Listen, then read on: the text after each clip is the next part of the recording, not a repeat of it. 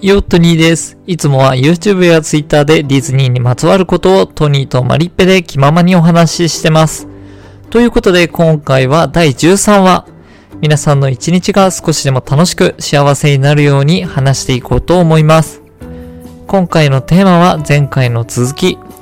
前回言ったディズニーの感想です。今週は第11話から第15話にわたってディズニーランドでの一日についてお話ししています。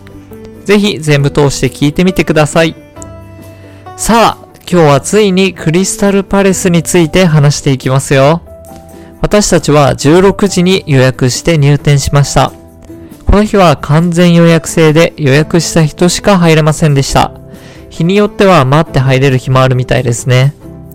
どうやら制限時間は60分のようです。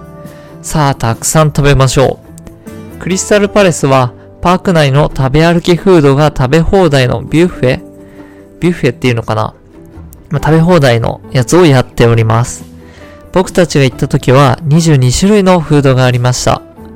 すべてのフードをキャストさんが取ってくれるような形になっていました。ケーキとかもあり、これらはここでしか食べられないのかな？本当に楽しい空間になっています。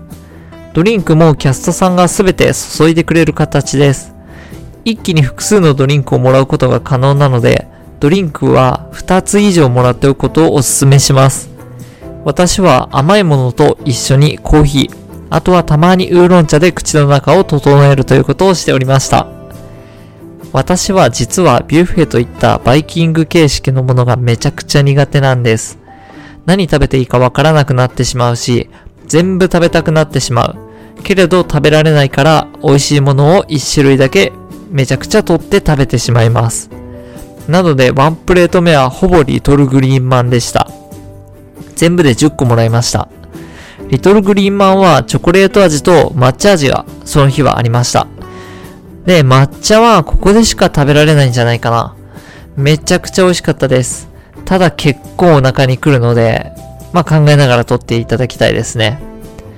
ただ今回はここで終わらない。クリスタルパレスに来た目的は全フード制覇です。マリッペと好きなものを取ってきて食べたワンプレート目。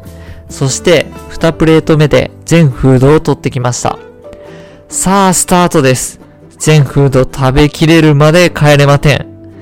この様子は YouTube で動画を上げていますので、ぜひご覧ください。その上でグッドボタンやチャンネル登録をしていただけると幸いです。それでは今日はこの辺りでどうもありがとうございました。今日も明日もこれからもあなたの一日が良い日になりますように、また明日会いましょう。またね。グッバイ。